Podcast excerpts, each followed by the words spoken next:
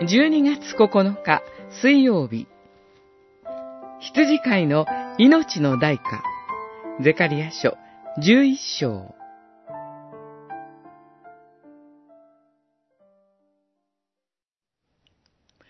彼らは銀30シェケルを測り、私に賃金としてくれた。主は私に言われた。それを芋の市に投げ与えよ。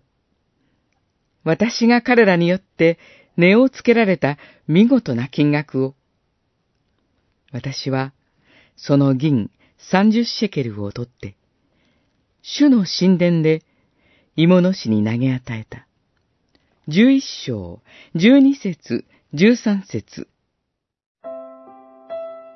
ここでは、羊が羊飼いに対して賃金として30シェケルを払うと予言されています。30シェケルとは殺された奴隷の代価として払われる金額で、羊飼いを軽蔑する象徴的な数字です。羊飼いは神の命令通りに、それを芋の市に投げ与えました。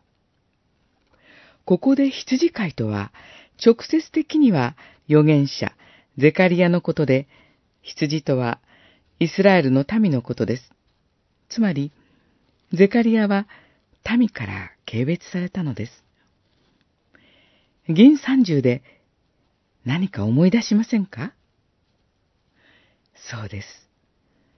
あの、イスカリオテのユダが、主イエスをユダヤ教当局者に売った代価です。後にユダは後悔し、その銀貨を神殿に投げ込みます。祭司たちはそれで、陶器職人の畑を買いました。ここに、ゼカリアの予言が成就したのです。